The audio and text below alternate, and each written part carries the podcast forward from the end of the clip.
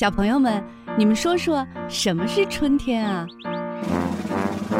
都都长果了，农民伯伯给我们种植物了，长出小花来了，小燕子回来了，从那个南方回来了，春天就是不冷了，还会看见，咱们还会看见七斗，不是北斗七星。那春天小朋友们都穿什么呢？我喜欢穿裙子，我喜欢夏天一边穿裙子一边去海边唱歌。裤衩，能穿裤衩。春天不穿裤衩，春天冷，春天得多穿一点。谁会唱关于春天的歌？俏俏，你来。春天在哪里呀？春天在哪里？春天在哪？春天在草林里，这里有红花呀，这里有绿草，还有那会唱歌的小黄鹂。豆豆，你唱。叶子子，只为第一，我为大家都为第一。我这样保重家家，你们翻译大熊猫学堂。我是熊猫多多，我是熊猫伦伦，我是熊猫大多多。令人捧腹的童言无忌，亲情互动的默契比拼，还有听到耳朵痒的才艺展示。熊猫学堂，熊猫学堂开讲喽！Panda Talk Show is starting. Let's go！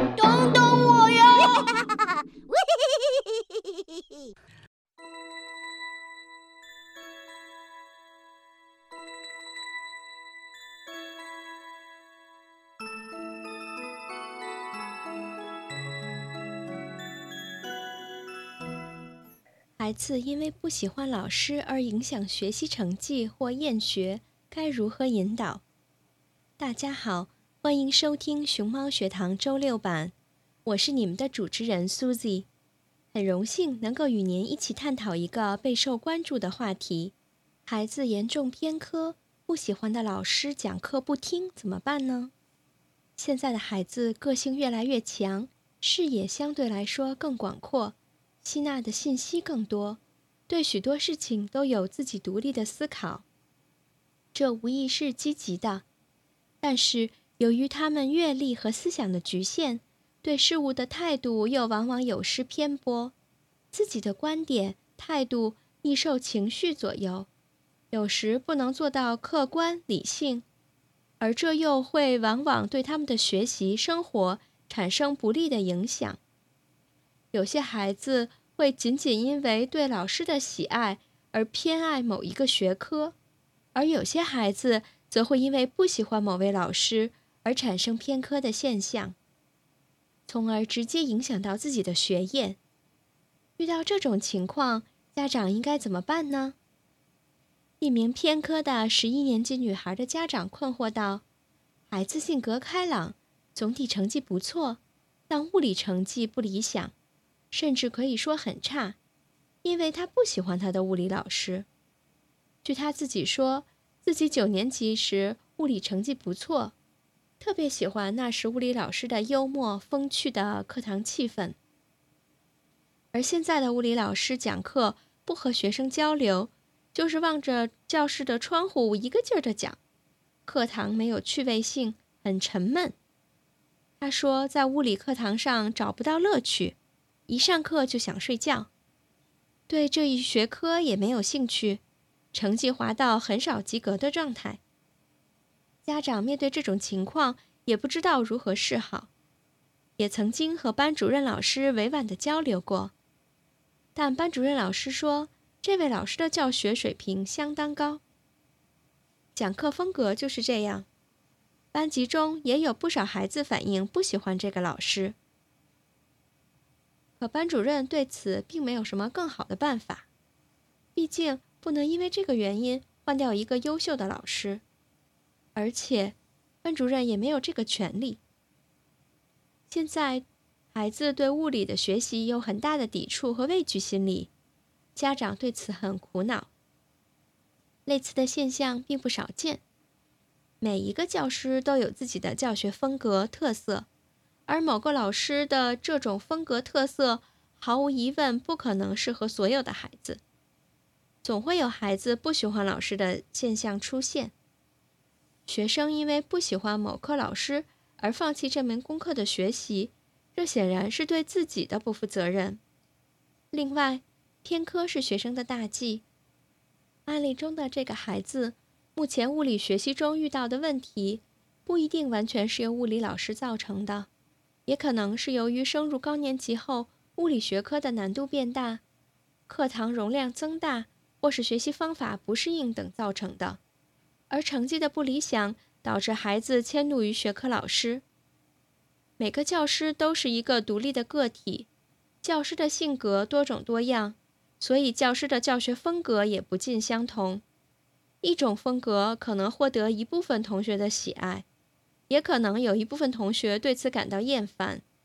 我们不能因此要求教师做根本性的改变。不可能要求老师去适应每一个孩子，所以这就要求学生学会适应不同的教学风格，并从中找到学习的乐趣。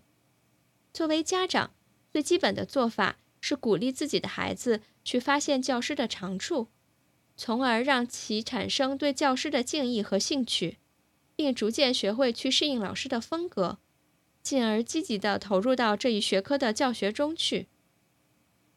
更好的完成学业。以上面的案例为例，在专家的指导下，家长有意识地引导孩子去发现教师的特点。开始的时候，孩子说的都是教师的缺点，比如教师上课看着窗外，面无表情，像木乃伊等。渐渐的，孩子的话题中多了有趣的内容，说老师讲课的时候只动嘴不动身体。还生动的模仿起来，逗得一家人哈哈大笑。孩子对老师的厌烦情绪也渐渐变淡了。后来，家长又打来电话，高兴地汇报着孩子的变化。有一次，孩子回家非常严肃地对父母说：“以前真是误解了这个老师，原来老师是一个非常有水平的人，值得佩服。”细问之下。家长才知道，原来物理老师在讲某个章节的时候，给孩子布置了一道研究性课题。物理课竟研究起月相来，月亮究竟啥模样？上弦月、下弦月有什么不同？南北半球以及黎明和傍晚有什么不同？月牙和月食有什么不同？教孩子利用物理知识来解释一些地理现象和疑问。孩子感觉新奇不已，老师如此深厚的教学功力令孩子肃然起敬，对老师的印象完全改观。从此，孩子的话题中关于老师的优点越来越多，对物理的兴趣也日渐浓厚，成绩当然也得以迅速提高。这个家长的做法应该说是十分成功的，因为每个人都会有自己的缺点和优点。如果把自己的目光都放在别人的缺点上，厌烦情绪就会越来越强烈。相反，如果把目光放在别人的优点上，就会更容易的接纳和理解对方。当孩子不喜欢某一位老师的时候，家长不能只听孩子一面之词，在平常的言谈话语中，更不要随便评价老师。如果对老师有看法，可以直接找老师沟通。有句话说：“亲其师，信其道。”只有孩子喜欢这位老师了，他才能学得更好。家长应该引导孩子发现老师的长处。孩子是单纯的，容易被别人的优点折服。发现老师的长处，利于孩子从另一个角度更客观地认识他人，也更全面地接纳和理解他人。对孩子的学业也无疑具有积极的作用。我们总能在一些孩子交流的时候，听到前面类似的例子抱怨。孩子们有时会因为不喜欢一位老师而不喜欢一门学科，甚至导致在这一学科上的成绩一落千丈。客观来说，孩子学习过程会遇到很多老师，老师的教学风格、性格特点、教学经验各不相同。我们很难保证孩子会喜欢遇到的每一位老师。作为家长，遇到这样的情况，我们该怎么办呢？首先，我们需要了解孩子不喜欢某一位老师的原因可能是什么。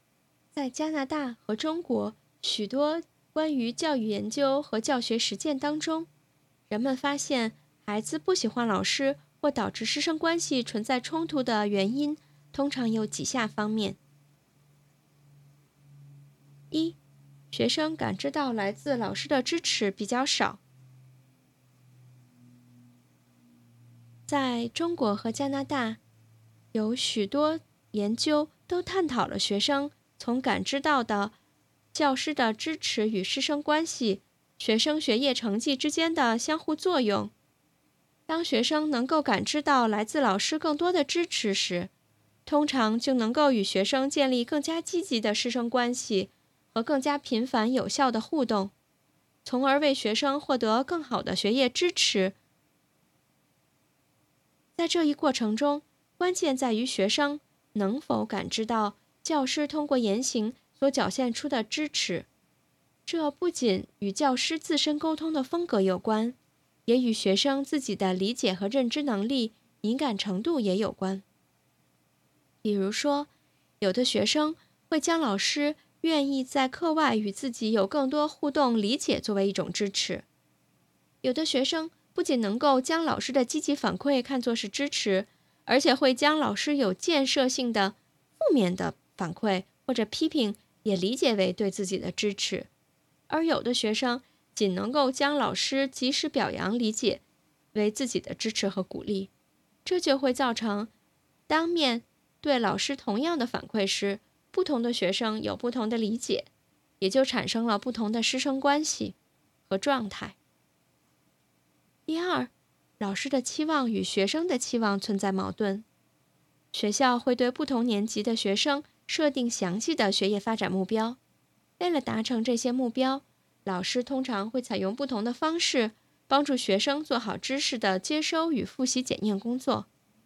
随着年级的升高，学业与压力逐渐增大，但学生们希望减轻学业压力的期望却。始终是存在的，因此可能就会让师生之间的关系产生矛盾。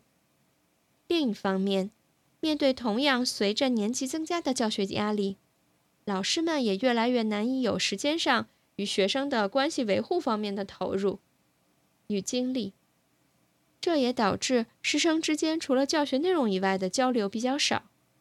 学生在这一过程中心理需求无法得到足够的关注。也会让学生对老师失去信任感。同时，学生对于教师期望的理解，以及学生对自己的认识，也会影响到师生关系。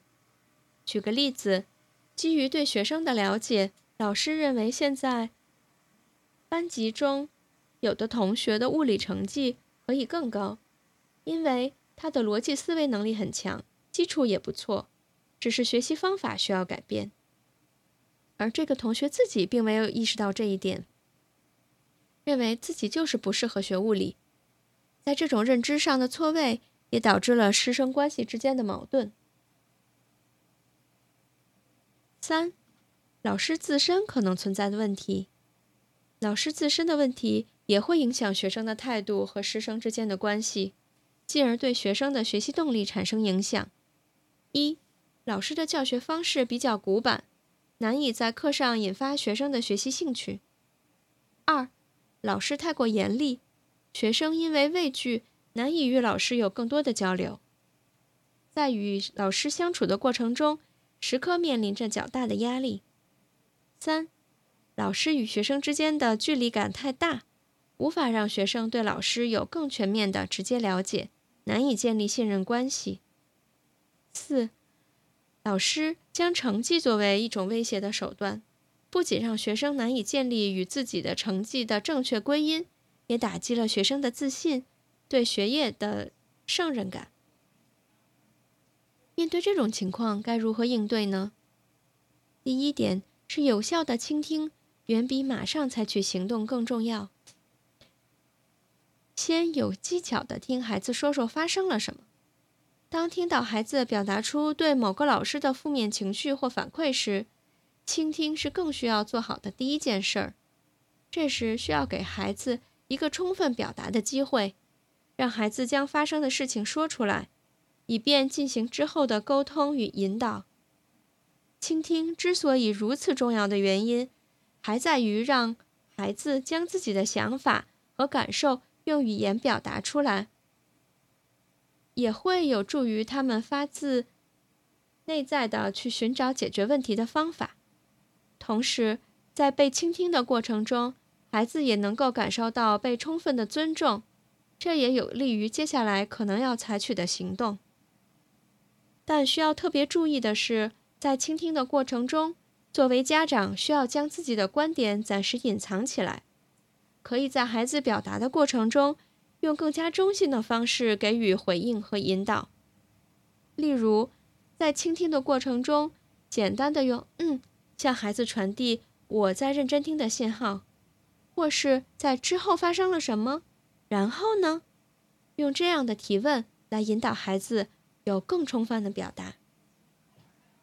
之所以需要暂时将自己的观点隐藏起来，是因为孩子会非常迅速的将父母的观点。内化为自己的观点。作为家长，我们可能也会对某个老师有负面的感受，但在这时，孩子彻底抱有对老师负面的态度，显然不是我们想看到的，也不利于接下来帮助孩子更客观地分析到底发生了什么，判断孩子所说的事情是否需要采取干预的行动。通过倾听，收集了足够的信息后。我们就需要判断一下，孩子表达出对某个老师的负面反馈，是不是一个严重到需要采取行动的问题。有的时候，孩子也会像大人一样，只是需要用一种方式来宣泄自己的情绪。这种方式可能就是向孩子自己最信任的人发发牢骚、吐吐槽，并期待家长能够给予足够的关注，认真听完自己的抱怨。通常，在这种不需要采取干预措施的情况下，我们可能会听到孩子这样说：“语文老师太烦人了，一下布置了这么多作业，其他老师都没有留这么多作业。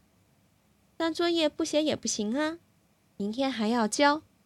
老师说都是之后考试会考到的东西。”第二是与老师主动沟通，了解老师视角的信息。当发现孩子所提到的问题确实需要进行干预和解决的情况下，向老师了解更多信息也是解决问题的必要路径。当老师沟通的过程有可能也只是对一些信息的澄清，即从老师的视角了解孩子所提到的事情的真实的样子。尤其在老师与孩子之间发生冲突的情况下，这种澄清就显得尤为必要。在与老师沟通的过程中，家长可以坦诚地向老师表述孩子的真实感受，并质问老师、问询老师能够提供的信息。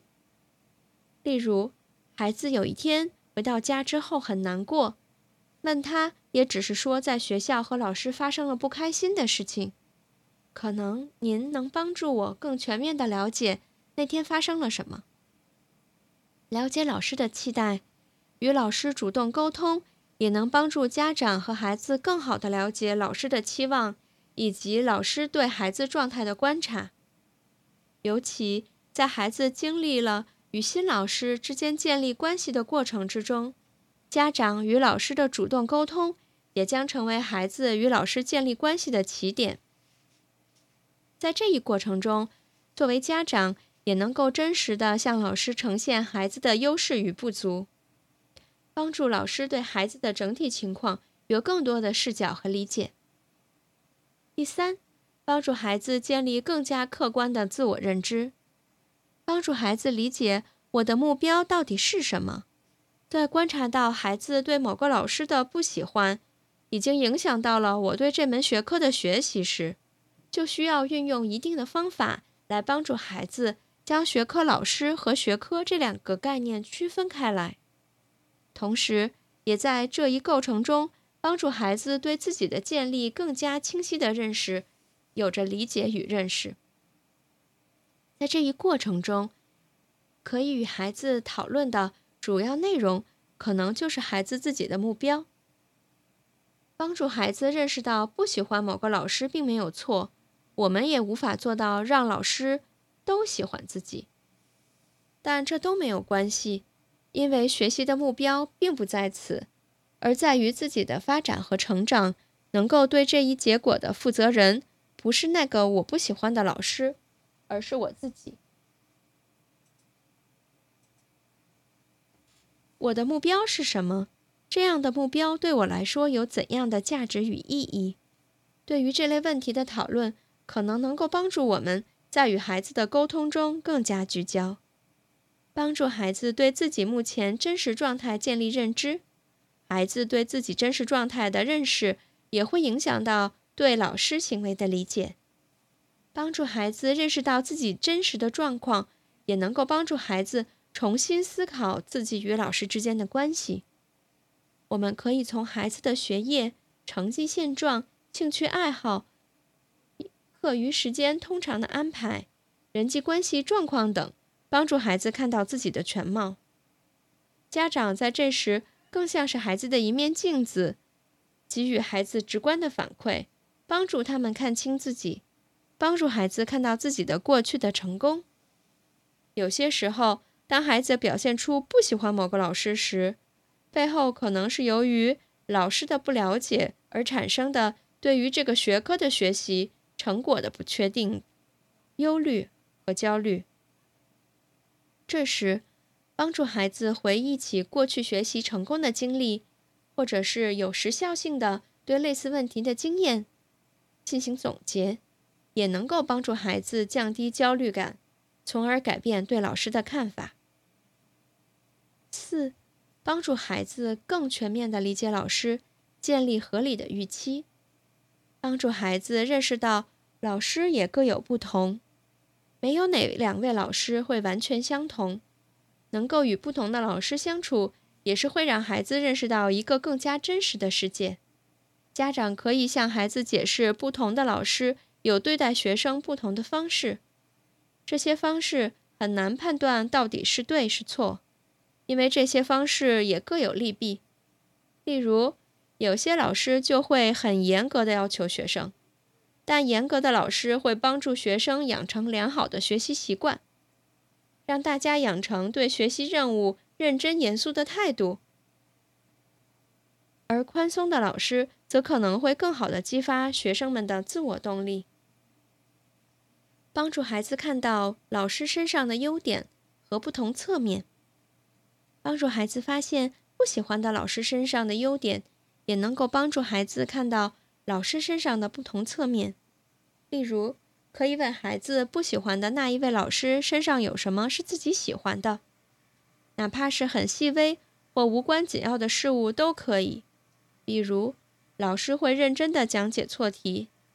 这些来自孩子自己所观察到的老师的优点和不同的侧面，不仅可能帮助孩子改变老师的看法，同时也可以为家长与老师的沟通，同时提供能够给予老师反馈的积极的动因，帮助孩子与老师间的关系如何去建立合理的预期呢？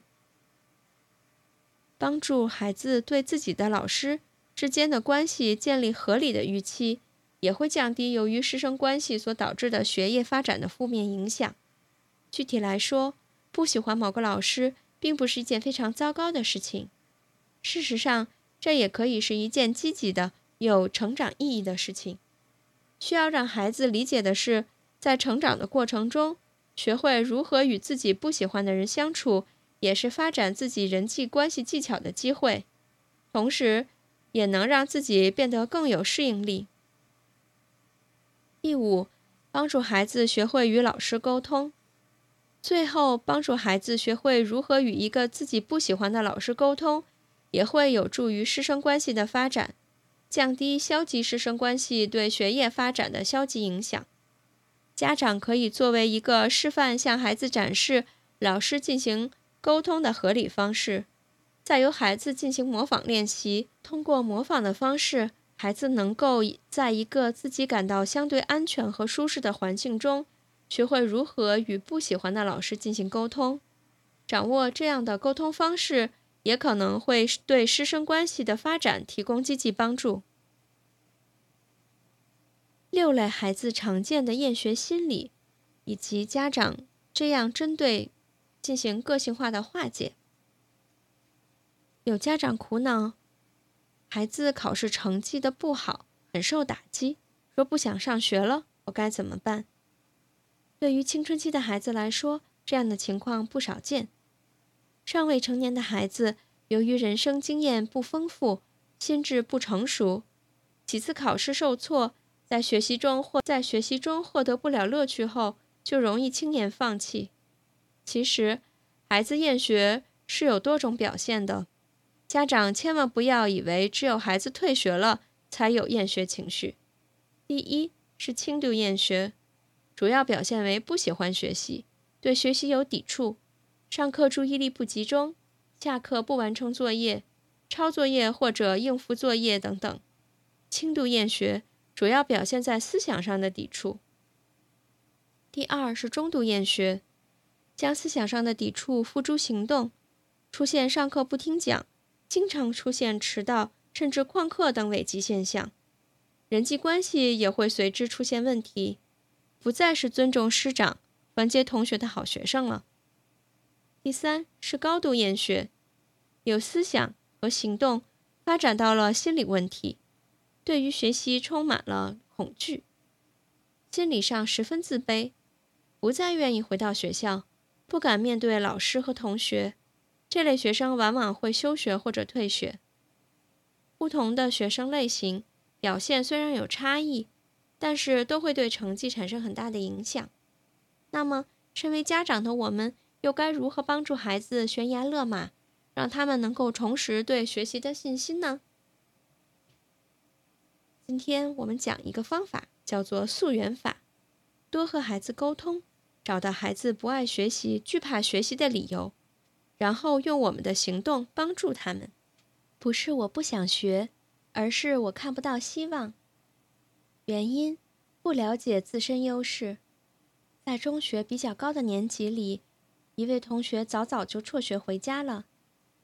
平时里，大家学习的时候。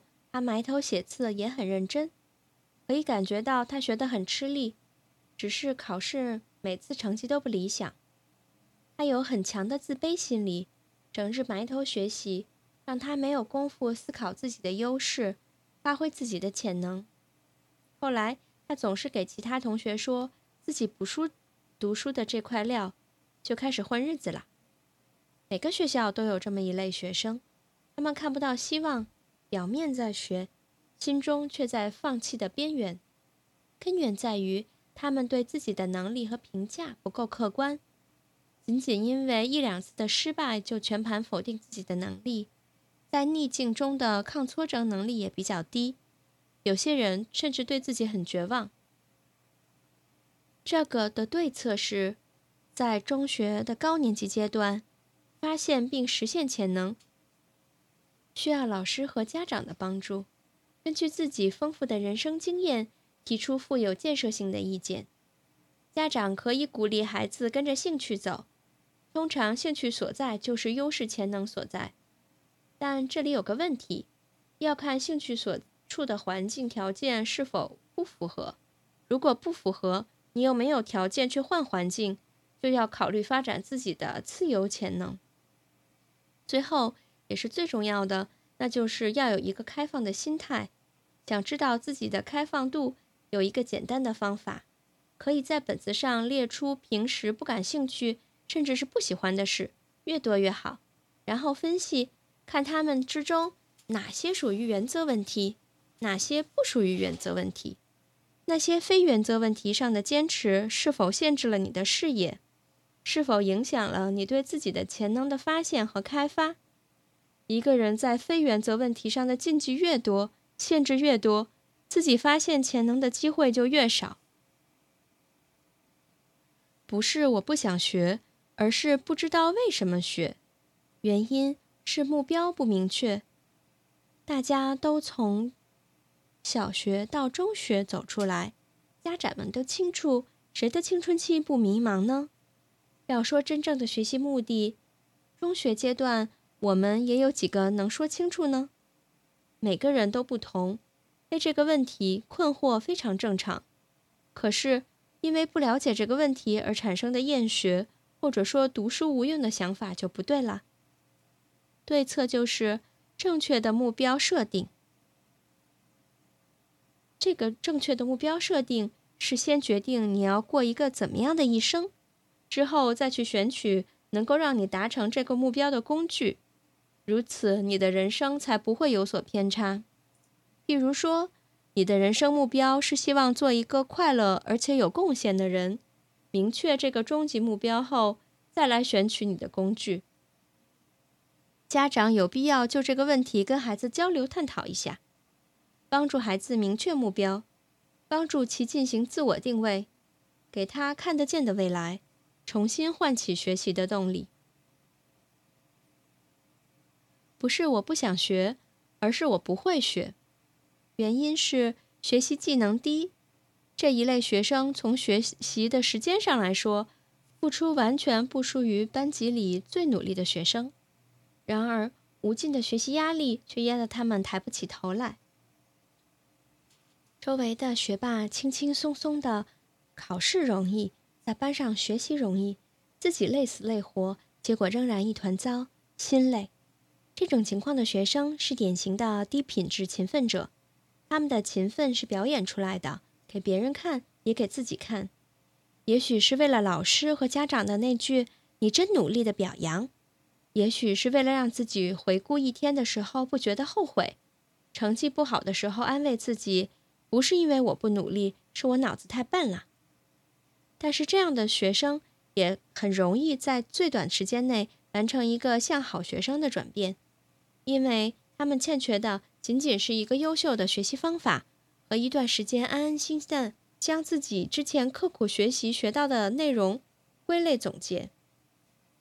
这个对策就是，告诉孩子，首先自己先喊停，在你觉得太忙或者是太盲目的时候，不如不时的停下来，会使自己更清醒，少做无用功。然后对基础知识做深度的思考，紧跟老师的复习计划，把课本知识掌握好，把基础的题目弄清楚，把课堂的内容吃透，就可以成为课堂之王。效率之王。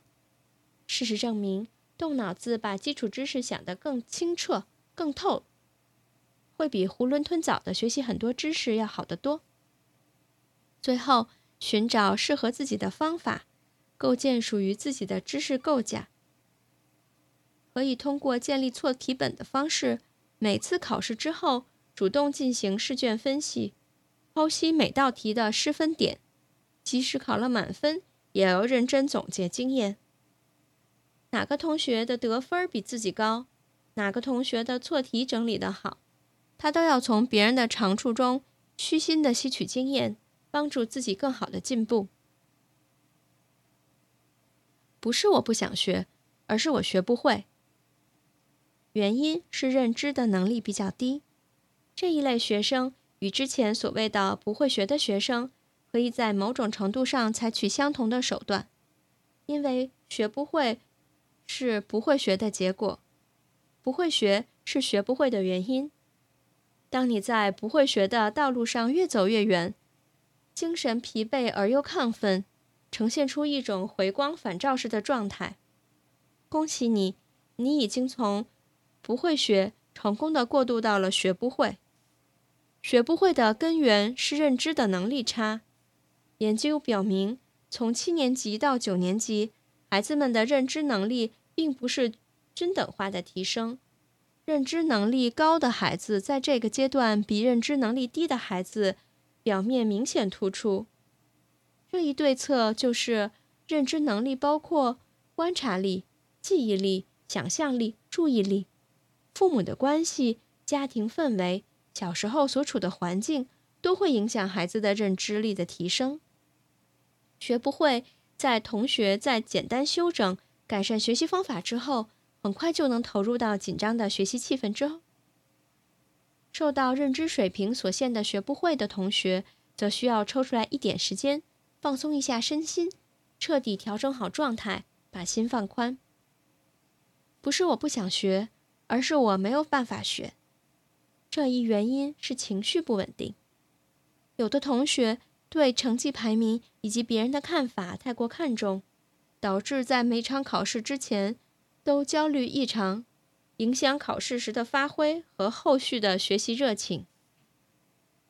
情绪对学习的影响非常大。好的情绪包括好奇、愉快、乐观、自信等等；坏的情绪则包括忧愁、焦虑、抑郁等。青春期的孩子情绪变得很快，如果这些情绪得不到适时的疏导和调节，就会形成情感交流障碍。表现出焦虑、愤怒，影响正常的生活和学习。对策是，老师和家长除了及时感知孩子的情绪变化，给予开导和安慰之外，还要教会孩子自己调整自己的情绪，包括自我激励法、语言暗示法、环境调节法、转移调节法、音乐调节法等等。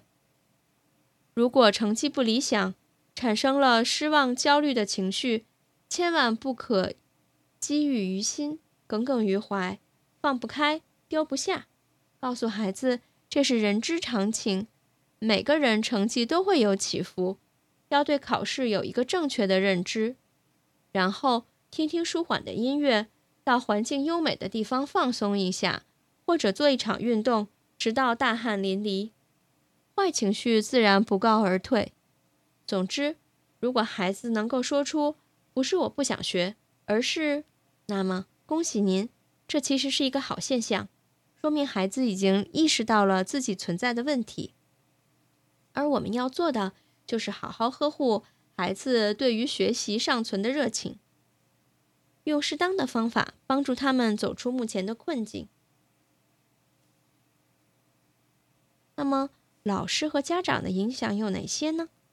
孩子厌学，除了自身的原因，不排除因素。尚未心智成熟的他们，很容易受到外部的影响。老师的原因可能有：孩子出现厌学，有时和老师的关系很大，尤其是中学的最后阶段，或者是更换老师之后，因为这一阶段师生熟悉是需要一个过程的，而且是一个较长的过程。很多学生，尤其以往是老师红人的学生，在新老师接手后，都会感觉到被冷落，变得不喜欢老师，继而发展到一个不喜欢学习的状态。有的老师以学习成绩作为唯一标准来评价学生，也会导致一些成绩不是很优秀的学生出现厌学。家长的原因，家长对孩子期望的期望值过高。对孩子的评价方法很单一，如果只重视结果，不重视过程，让孩子承受很大的压力，让孩子觉着自己是在为家长学习。如果有几次成绩又不理想，就会受到训斥，产生挫败感，最终产生厌学。有的学生的厌学原因是单方面的，有的则是多方面导致的。对策：第一，多一点鼓励。曾经有这么一个学生，学习成绩非常的倒数，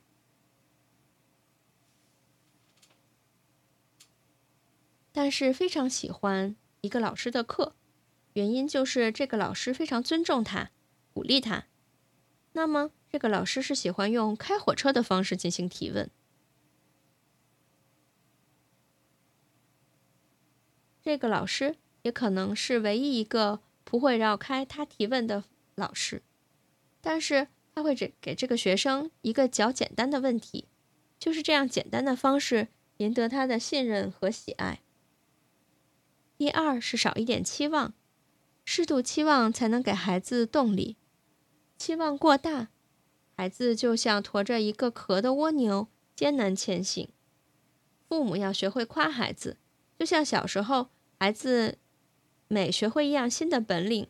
都会让你感到惊讶，都会让你认为自己的孩子是一个神童。而现在，你之所以不断的打击孩子，是因为你的期望值太高了。孩子怎么努力都不会如别人家的孩子。当然，少一点期望不是没有期望，更不是破罐子破摔。没有期望的家长，孩子同样没有学习的动力。第三是树一个目标，上高中就是为了考大学，这个目标没有问题。但是对于很多学生来说，目标过大、过空、过长，都不会对孩子产生太多的激励。只有树立一个个的小目标，比如超过某个水平差不多的同学，不断实现一个个的小目标，才能。带来成功感和成就感，才能不断的激励向最好的大目标前行。那些网络游戏为什么能让孩子如此迷恋呢？就是因为他们会给游戏设置一个个的小目标，让孩子一旦接触就无法自拔。如果这种方式用在学习上，会是怎么样的呢？第四是多一些改变，出现厌学的情况，最重要的还是孩子自身的改变。一定要分析出自己不是因为不想学，还是因为不会学而产生的厌学。根据不同的原因，找到不同的解决方案。对于不想学的，要树立目标；对于不会学的，则要多向身边的同学学习，尤其是水平和自己差不多，但是又进步较快的学生，他们的成功经验都会给你提供直接有效的帮助。可以拿着自己的作业。自己的试卷、自己的错题本，让老师帮忙分析。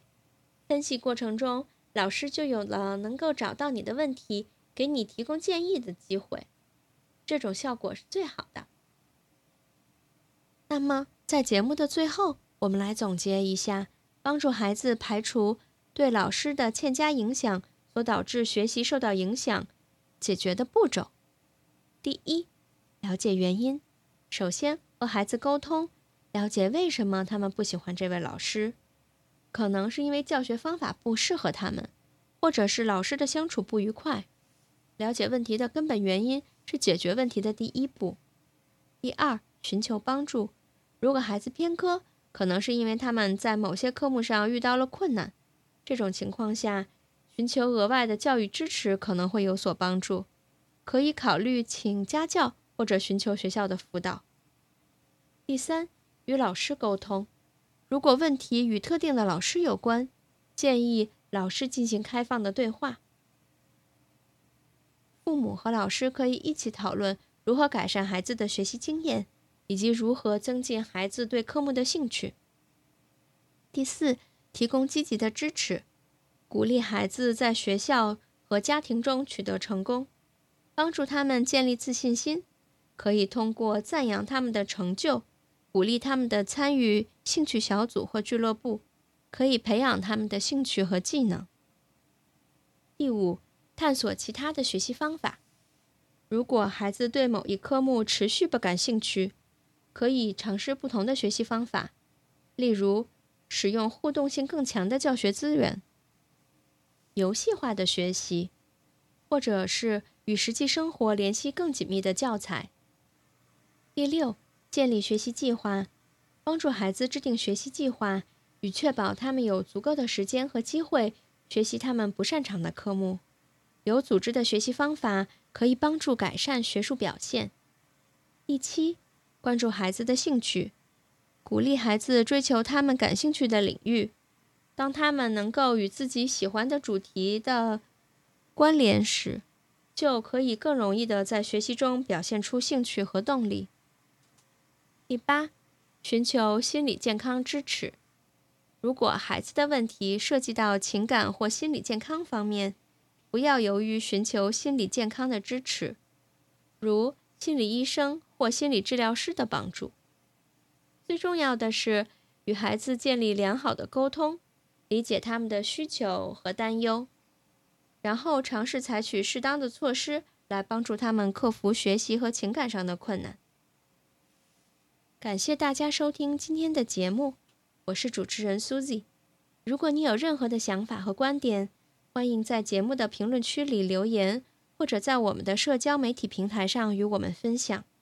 下期节目，我们将继续为大家带来更多关于教育和家庭的精彩内容。再见。